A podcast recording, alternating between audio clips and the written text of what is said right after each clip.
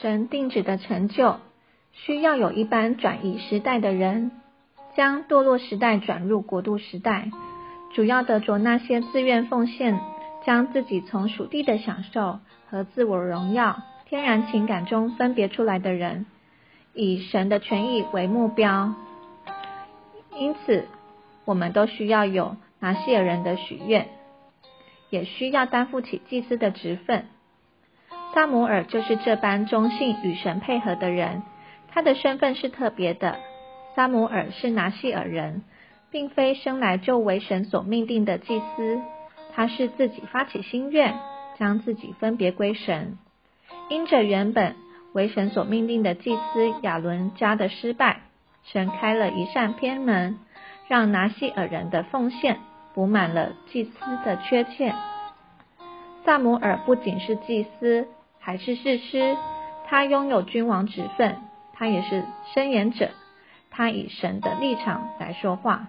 把时代转入国度时代。身为拿西尔人，有四重的奉献：一、从世俗的享受中分别出来，愿意以神的快乐为快乐，而非属地的享受为快乐；二、从自我的荣耀里分别出来，不追求自己的荣耀，而愿意为神忍受羞辱；三、从天然的情感里分别出来。我们与神的关系不轻易受天然的情感所牵累。四，从属灵的死亡中分别出来。撒旦是死亡的源头，并且死亡的感觉是会传染人的。在教会生活中，我们必须能灵敏分辨，并离开死亡的传染。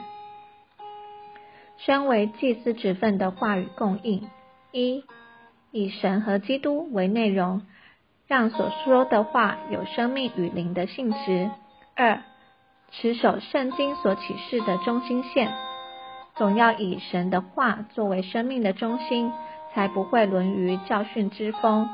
不论谈孝顺、讲品性、婚姻经营，凡不是出于神所做生命的，都是人工的，都属于知识树。只有让神在人里面做生命。所行出来的善，才是生命树的范围。三，供应神话语的人是神的发言者、代言人。这个人必须是能够与神接触、与神相通的，愿意成为神的口。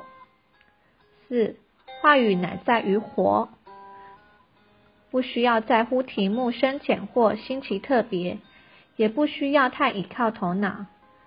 我们让圣灵自由的推动。就能讲出生命的话。